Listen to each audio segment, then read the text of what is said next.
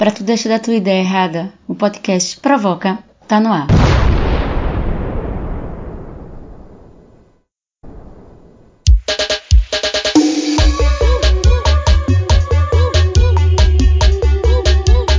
Antes mesmo da gente começar a entrevista, eu queria te deixar uma ideia. Esses 100 corpos mortos são negros. Essas quase 4 mil pessoas sem um lar são negras.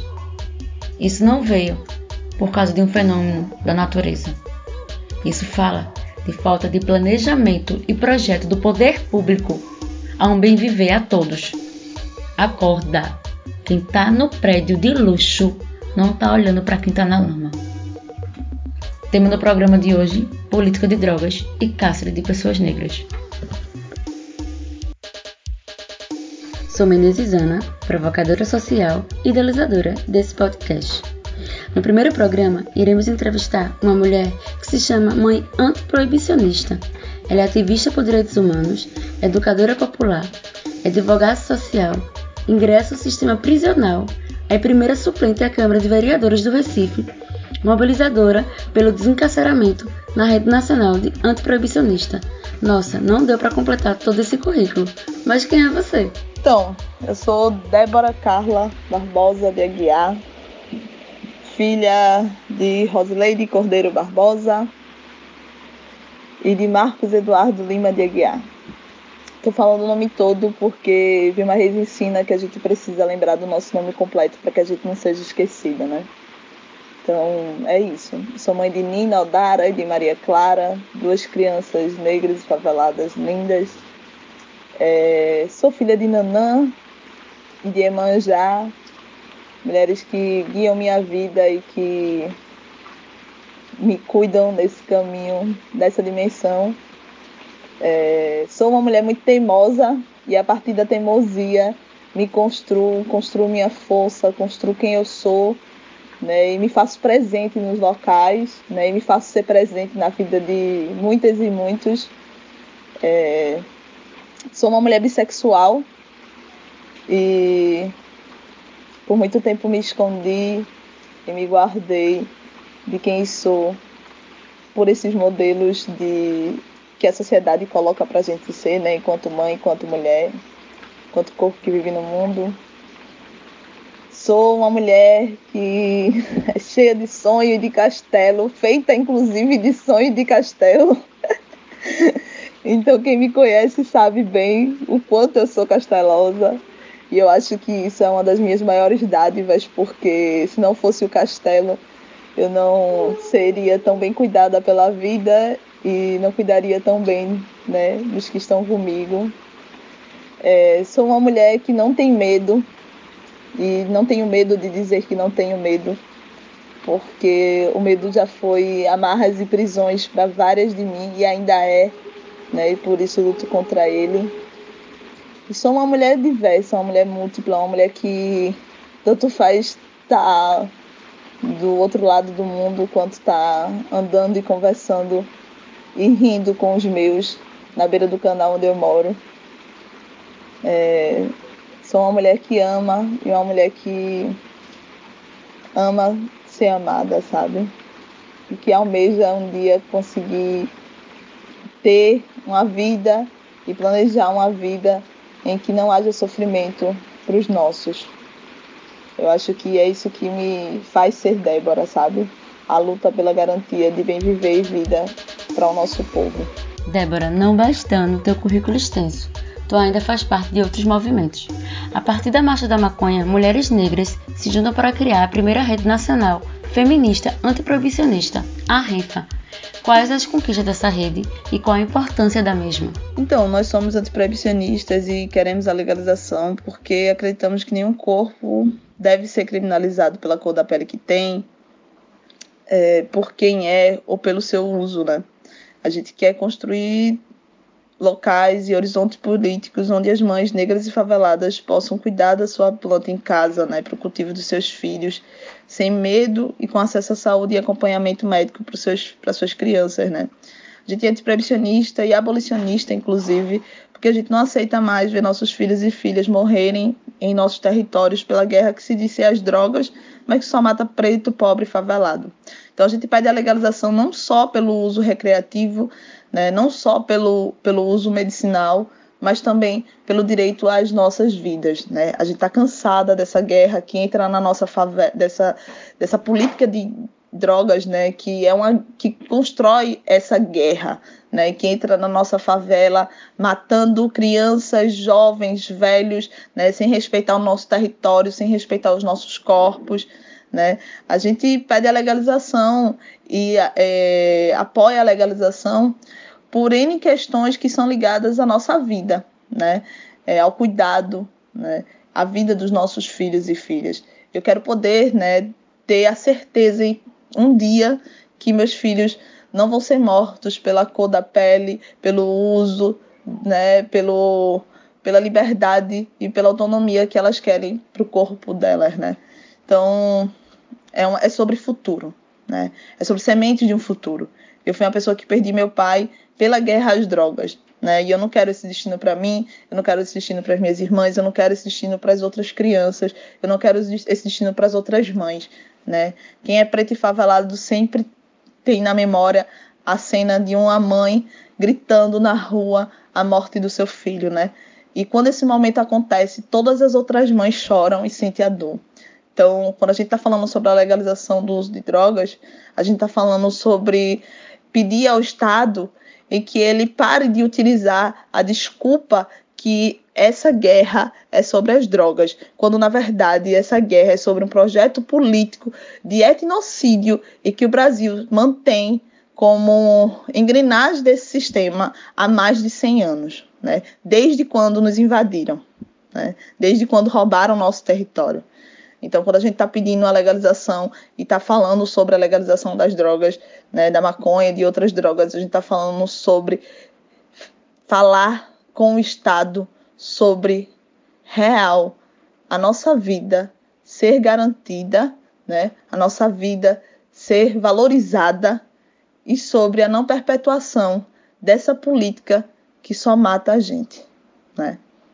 Então é mais ou menos isso, assim, para mim falar sobre a legalização das drogas e falar sobre esse projeto que né, precisa vir, que ainda não é o projeto que é escrito pelas nossas mãos, né? Não é o projeto que a gente idealiza, né, como certo, como correto, não é ainda o projeto que representa na totalidade o povo preto, o povo indígena, o povo cigano, o povo favelado, né? Mas é um projeto que é necessário ser avaliado, ser analisado, ser aprovado. Mulher, aqui para nós.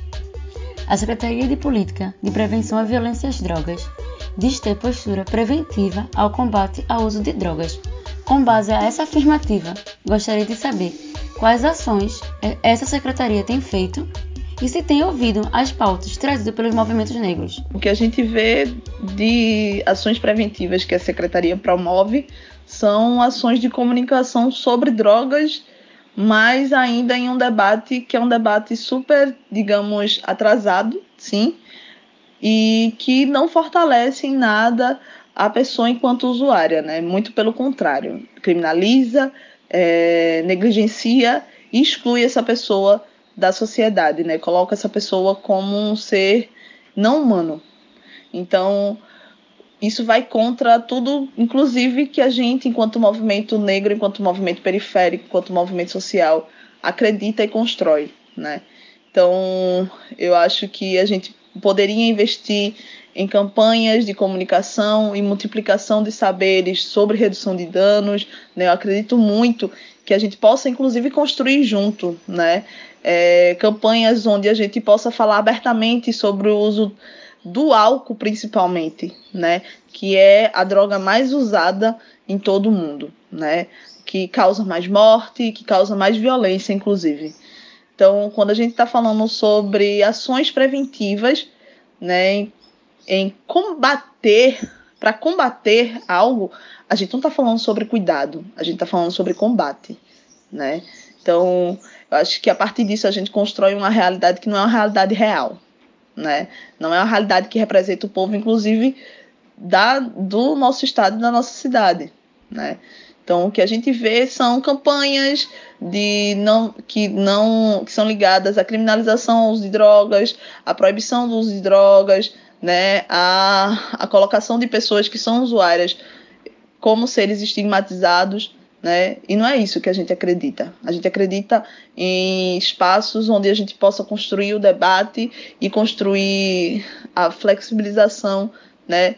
Inclusive dessas políticas que são tão necrosas e são tão é, colocadas como benéficas, né? E eu acredito que investir na violência não é cuidar e acabar com a violência. Né? Não existe como a gente investir na, na, em armamento, a gente investir em bombas pedindo a paz. Né? A paz é construída a partir da harmonia, a paz é construída a partir do cuidado. Então, quando a gente está falando sobre uso de drogas, a gente está falando sobre políticas públicas de saúde, né? E não é o que a gente vê, infelizmente, no lugar que a gente vive. Então, eu acredito que não, né? Que não são ações que representem a política de drogas que a gente acredita. Então, galera, a gente vai dar essa pausinha rápida na entrevista, mas fica aí com essa poesia boca, que se chama Estrepes. Minha consciência foi enfiada no cu e rodada. Há mais de 500 anos pedimos respeito. Chega! Não é nada comparada ao que estamos sujeito. A consciência deve partir de tu, branco, que bolou esse esquema ordinário, morte e encarceramento, herança do Brasil colônia, fantasia denominada raça. As manobras seguem as mesmas, pero sofisticadas, munidas de absurdos, achismos, ignorância e armas de fogo. Minha consciência foi enfiada e agora? Eu quero me conscientizar que fogo é preciso, que a fogueira que nos queimou, que o canhão que explodiu Tibira precisa voltar para vocês, para fazer valer toda essa apatia. A justiça é branca, a lei é branca, a polícia nem tanto. Tem preto devorando preto, capitães do mato do século 21. Se Deus está sendo por vocês, quem está sendo por nós? Jesus, o branco do Oriente Médio, que lombra, meu amigo, acima de mim só meu povo da rua, saravá. Essa pátria não me pariu, empurrou sangue porra corpa dentro pra que esclarecesse. Deu ruim, a gente escurece no tempo. Lá vem outra escrita falando de dor e violência. Aguenta, porque eu quero ver você, branco, queimar no fogo do meu inferno, cantando pra que os contrários caiam na vala dos estrepes, se estrepando no próprio veneno, na força que emana do rei das matas, as lágrimas que me ecoam secam diante do ponto. Good vibes, namastê, gratiluz, eu deixo para vocês. A casa, família, amigos, afeto, a aqué, emprego, beleza e comida. Na branquitude, vocês têm mais é que ficar suave mesmo ou não? Porque se a gente se une, se imune, aí vocês estão fudidos. Até lá, segue com mais uma tag no Twitter. Mas o que importa não importando, tô cansada desses presentes que estão ausentes. Essa dor ninguém repara, esquecido logo menos e passou. O sangue de herança malungo que me é por direito ferve pelas minhas veias e meus lábios grossos racham nesse preto e branco. Sigo rodando para fora da luz, fazendo fumaça e bebendo cachaça. Eu tenho gira e tenho ira. Um dia poderosa irá voltar.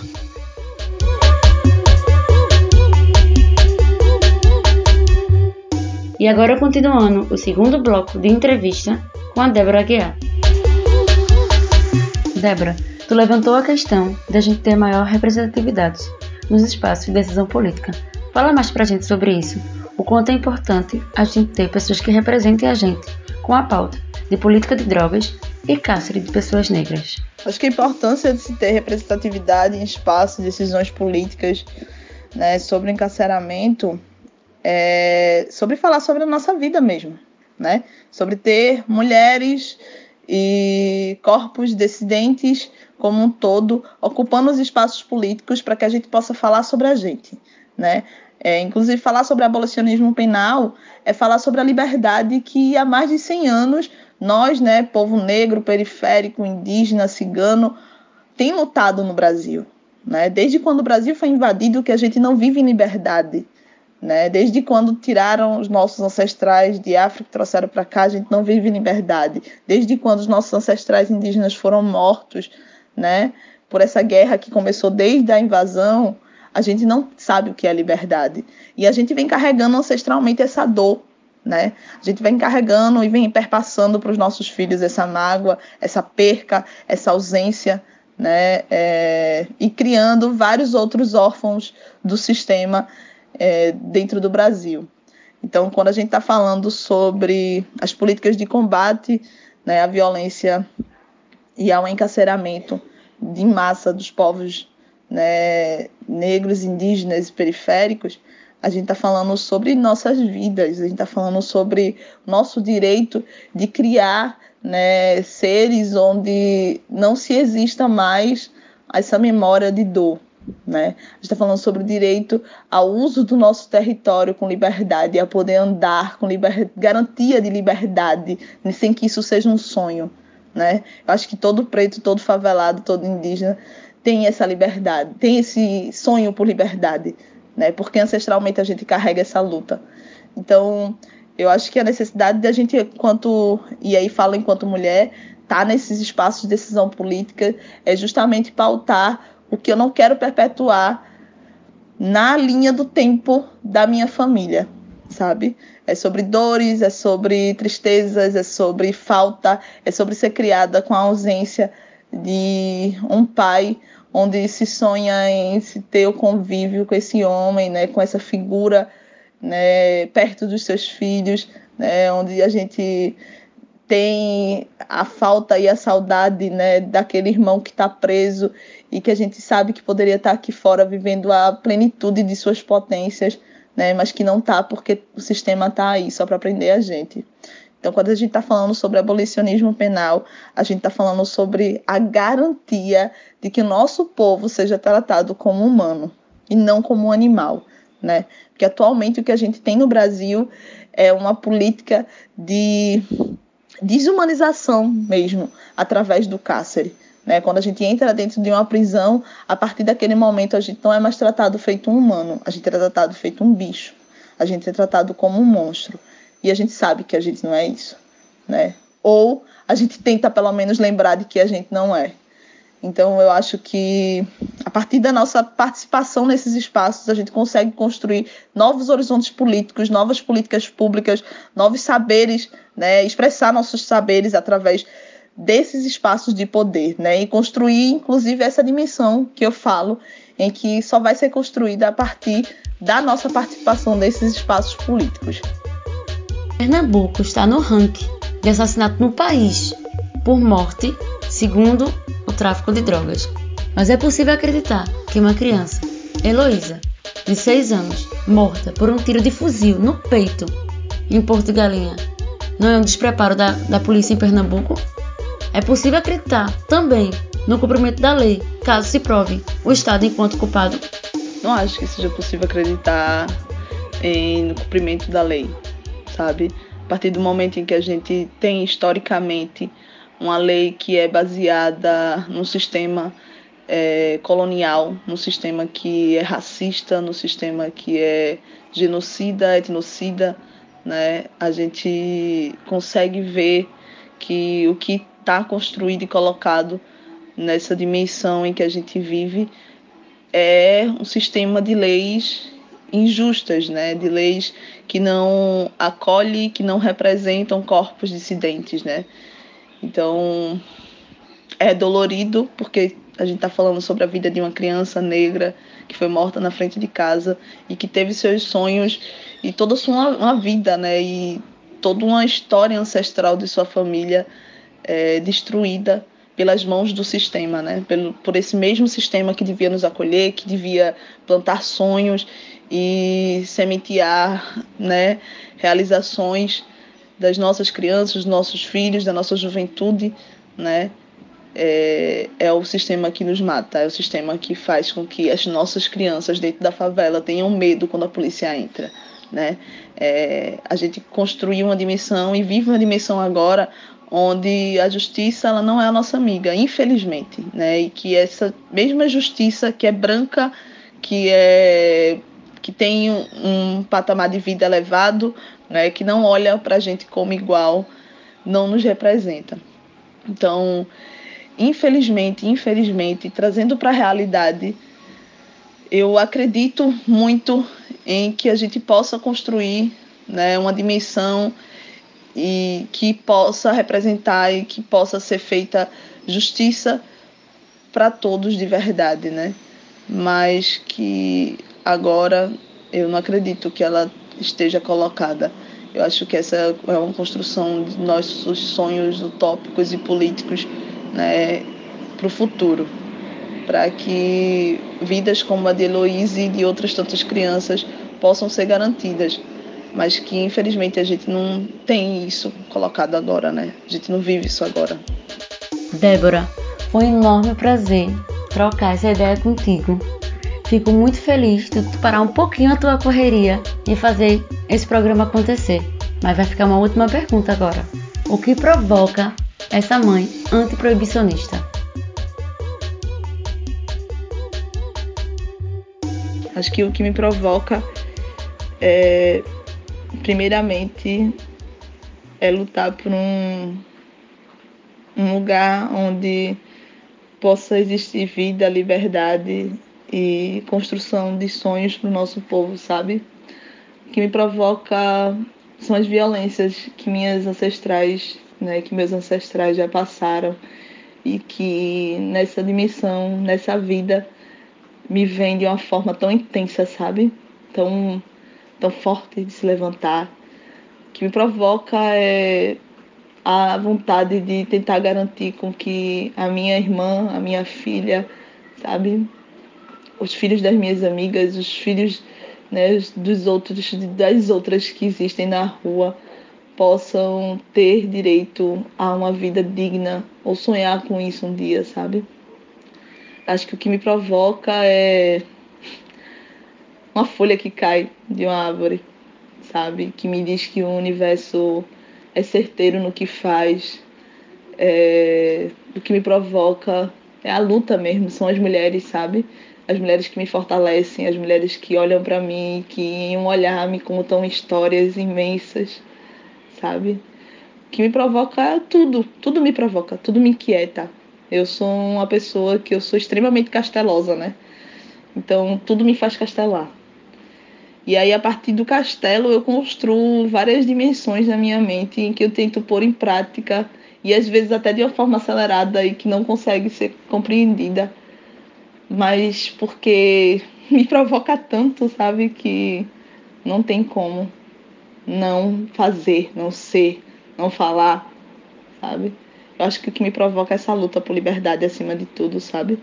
É, é ter nascido em um corpo que já sofreu tantas amarras da vida que hoje o que mais inquieta de tudo é a luta, sabe? Acima de tudo.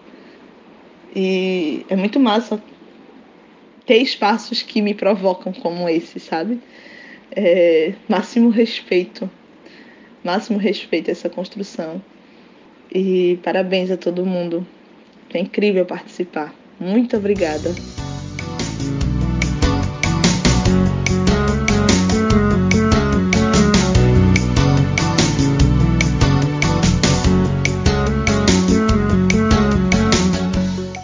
Galera! Esse aqui é o quadro da Libi. Aquele momento que você pode mandar aquele chaveco ou então mandar se fuder. E hoje as mensagens foram todas para Paulinha Menezes. Ei, bonita, a senhora gosta mesmo da provocação, né? Aff, eu dou maior valor a tu e tua correria, vice. Essa boca também beija ou só fala de provocação?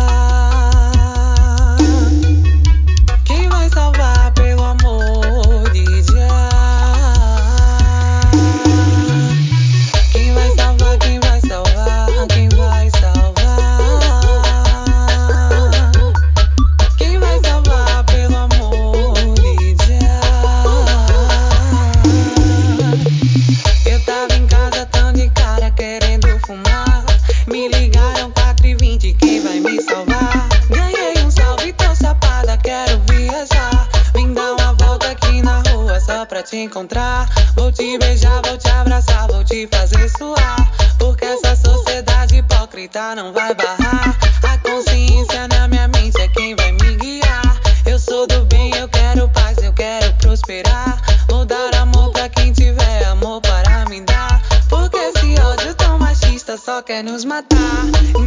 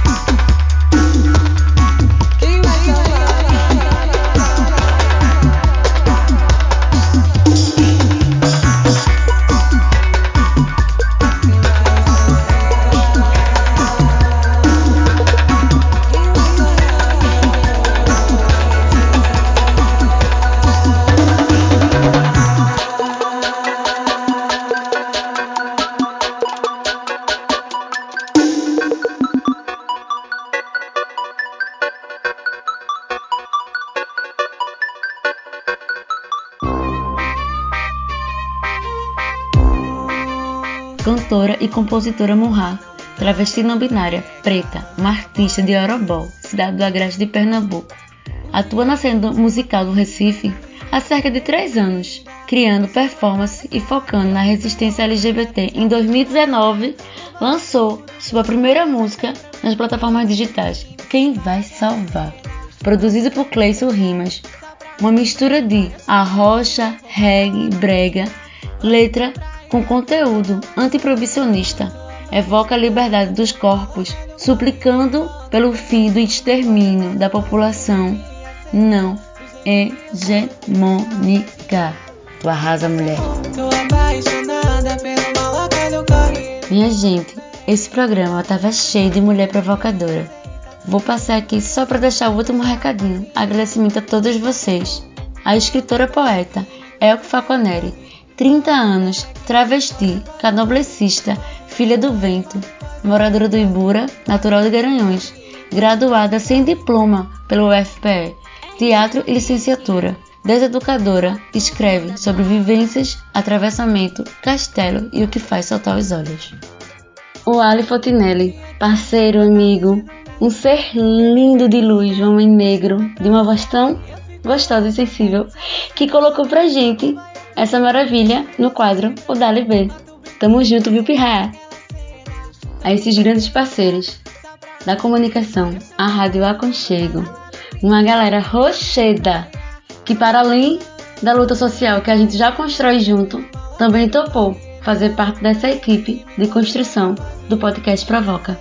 Ei, pirraias, vocês geram na alta. Rádio Aconchego, escuta.